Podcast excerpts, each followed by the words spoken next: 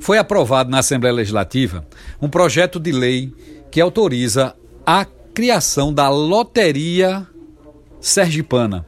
Genuinamente Sergipana, é uma loteria do governo do estado, gerida pela Secretaria da Fazenda e provavelmente administrada pelo Banésio ou outra instituição que vier a ser delegado a sua competência. No entanto, apresentamos uma emenda para que os recursos resultantes dessa loteria sejam utilizados não só na assistência social e mitigação da pobreza, mas também na cultura, no Fundo Estadual de Cultura e no meio ambiente sergipano. Então, as fontes, os recursos auferidos em função da posterior implementação da loteria estadual devem ser destinados, além da assistência social e redução da pobreza, também para o meio ambiente e para a cultura sergipanas. É, a operacionalização da loteria vai passar por regulamentação através de decreto e por processos de seleção do agente operador,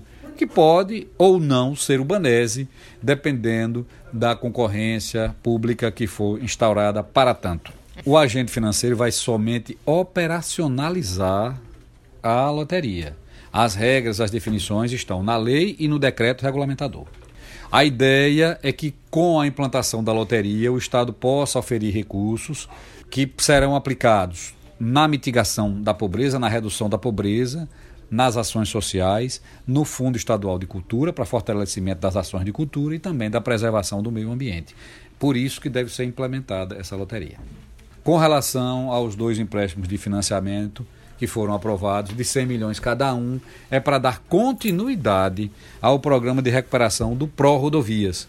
A ideia é que eles possam efetivamente estar é, sendo colocados em práticas e aquela previsão que o governo tinha inicialmente de com os investimentos próprios e com os empréstimos tomados possam chegar a saindo de 500 até 800 quilômetros de recuperação de rodovias.